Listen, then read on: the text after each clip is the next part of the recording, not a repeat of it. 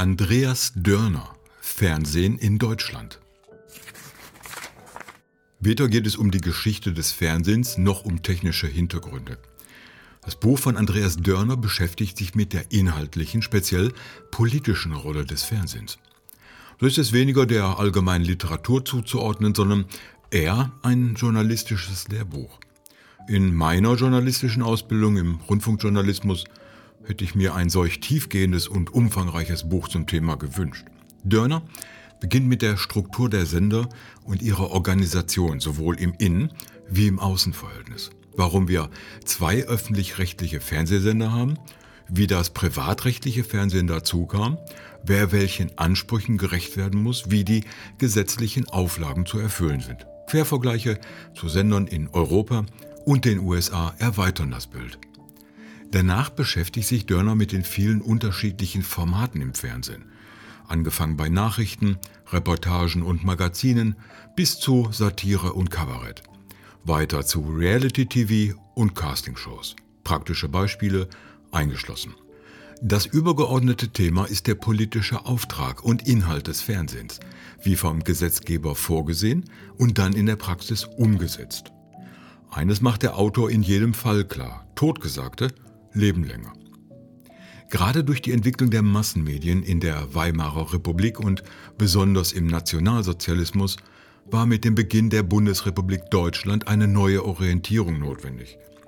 Vorbild für die ersten Fernsehsender in Deutschland war die britische BBC, erstmals repräsentiert durch den Nordwestdeutschen Rundfunk.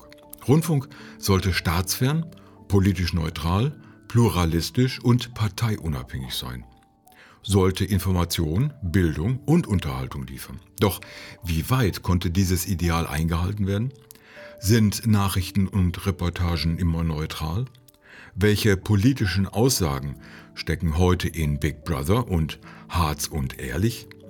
Wie wirkt sich die schnoddrige und respektlose Art aus, mit der die Heute-Show mit dem politischen Alltag umgeht? Dörner geht sehr tief in Einzelheiten, analysiert Konstruktionen, Aussagen, Wirkungen und Einflüsse. Eines der letzten Lagerfeuer vor dem Bildschirm, der Tatort, bekommt viel Raum und Aufmerksamkeit. Beinahe sind diese Detailbetrachtungen sogar Highlights des Buches. Dabei ergeben sich erstaunliche Erkenntnisse.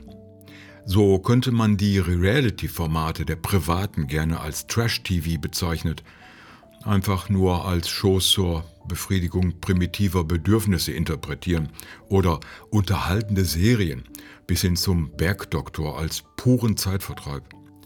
Doch in Wirklichkeit steckt hinter vielen Formaten weit mehr, als auf den ersten Blick zu sehen ist. Fernsehen ist und war immer auch ein Spiegel der Gesellschaft, in sehr unterschiedlicher Weise.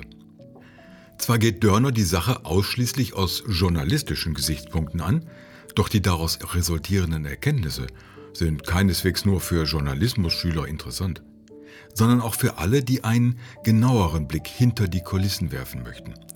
Sie schaffen einen ganz anderen und ungewohnten Blick auf das, was sich in Jahrzehnten entwickelt hat. Dabei kommt der Autor immer wieder auf das zentrale Thema zurück, nämlich die politische Rolle und Wirkung des Fernsehens. Zum Schluss widmet er sich noch ganz aktuellen Entwicklungen, Zukunft und Bedeutung des linearen Fernsehens, dem Übergang vom Fernsehen zum digitalen Bewegtbildmarkt mit YouTube und Vimeo und nicht zuletzt, wie sich Öffentlichkeit in ihrer Struktur verändert, was Einfluss auf den Rundfunk insgesamt hat.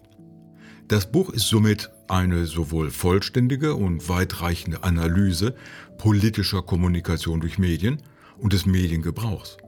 Somit eine interessante Übersicht für diejenigen, die mehr über Fernsehen in seiner politischen Wirkung wissen möchten und was Charité und Babylon Berlin verbindet und unterscheidet. Nach meinem Dafürhalten ist das Buch geradezu Pflichtlektüre für jeden Fernsehfan.